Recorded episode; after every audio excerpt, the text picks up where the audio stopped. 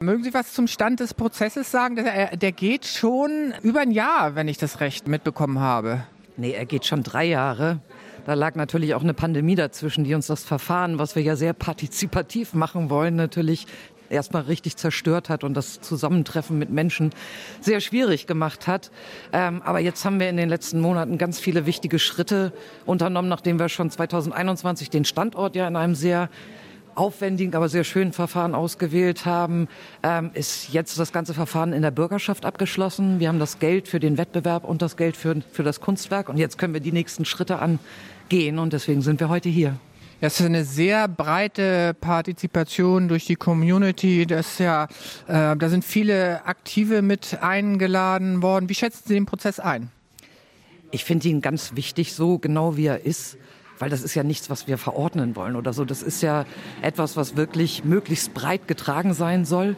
Und ich fand bisher den Prozess wirklich toll, wie weit sich die Communities beteiligt haben, ähm, wie wir uns auch neue Prozesse ausgedacht haben, zum Beispiel, dass ähm, auch äh, weitere Sachverständige im Vorfeld mit an dem Verfahren teilnehmen können, um ihren Aspekt, selbst wenn sie nicht in der Jury sitzen am Ende, um ihre Meinung, ihren Aspekt noch mit reinzubringen. Und ähm, insofern finde ich das vom, von der Partizipation habe ich noch nie so einen breiten Prozess erlebt. Nun ist es ja so, dass äh, Hamburg als Stadt äh, eine, auch eine eigene Historie hat, was sexuelle und geschlechtliche Vielfalt angeht. Das war ja nicht immer nur eine glückliche Geschichte. Wir erinnern uns an die Spiegelzerschlagung von Corny Littmann. Äh, wird das eine Rolle spielen oder spielt es eine Rolle in diesem Prozess?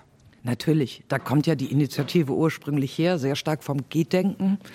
Aber sie hat eben in dem Prozess dann noch den weiteren Aspekt der Zukunft mit aufgenommen. Und ich finde, beides ist wichtig. Ähm, es soll ein Ort auch durchaus zum Gedenken sein, aber ein Ort, der auch Zeichen in die Zukunft setzt. Also der Ort muss einiges können, ähm, aber das Gedenken gehört natürlich mit dazu, weil die Geschichte war mehr als schwierig. Ist das zu leisten in diesem Prozess, dass äh, ein so komplexes Thema und auch eine so komplexe Geschichte künstlerisch ausgedrückt werden kann? Kunst kann sehr, sehr viel. Es war nicht einfach, den, äh, den Standort zu finden. Das Problem, was man solchen Standorten oder das Thema solcher Standorte sind ja äh, eine zentrale Zugänglichkeit, eine Sichtbarkeit im öffentlichen Raum und trotzdem auch eine geschützte Atmosphäre zu schaffen. Finden Sie, dass das mit diesem Standort gelungen ist? Ja, mit dem Standort und mit dem Prozess, der dazu geführt hat. Wir hatten ja letztendlich aus dem ersten Werkstatttag äh, mehrere Aspekte mitgenommen, die der Standort erfüllen äh, soll sind dann mit verschiedensten Behörden, man will ja auch keinen Standort vorschlagen, der dann am Ende technisch nicht geht, sind dann mit den Behörden ganz viel in Gespräche gegangen, haben dann einen Wandertag quasi gemacht, wo wir mit der Community dann wirklich die drei von uns vorgeschlagenen Standorte, wo das möglich wäre, durchgelaufen sind und am Ende noch einen wirklich moderierten, langen Prozess, um sich auf diesen einen Standort zu einigen. Ähm, natürlich hat jeder und jede dann auch durchaus seine Vorstellungen. Gerade auch aus der Initiative gab es natürlich einen langen Weg. Da gab es vielleicht einige ganz verfestigte Vorstellungen, aber das hat sich alles so aufgelöst in diesem Prozess. Und am Ende kam es dann ja einvernehmlich ohne Widerspruch zu der Standortentscheidung und das war sehr beeindruckend. Nun erleben wir in Hamburg in der Stadt in den letzten Jahren aus meiner Wahrnehmung zunehmend Gewalt gegen den öffentlichen Raum, äh, auch gegen Kultur oder gegen Einrichtungen der Stadt. Äh, wie schätzen Sie das ein und äh, wie denken Sie, äh, wird es da im Speziellen auch diesen Denkort treffen? Wir versuchen das natürlich zu verhindern, indem wir parallel noch einen Prozess haben, in den Gesprächen mit den anderen Behörden kam der Oberbaudirektor dazu, dass er meinte, er würde gleich nebenan gerne einen kleinen Pavillon errichten mit einem Café oder warten wir mal ab.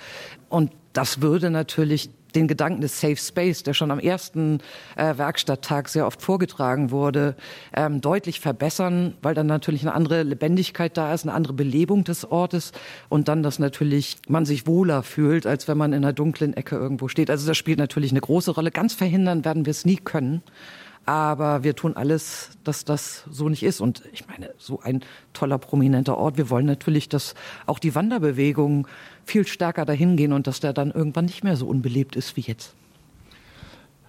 Nun hat man erlebt, dass äh, hier eine Initiative, die ja aus der Community gekommen ist, aufgenommen worden ist. Und ich weiß gar nicht, ob ich es richtig formuliere, man spürt doch eine gewisse Begeisterung, auch von Seiten der Kulturbehörde. Großes Engagement der Stadt Hamburg. Ist die Wahrnehmung richtig? Ja, ist sie.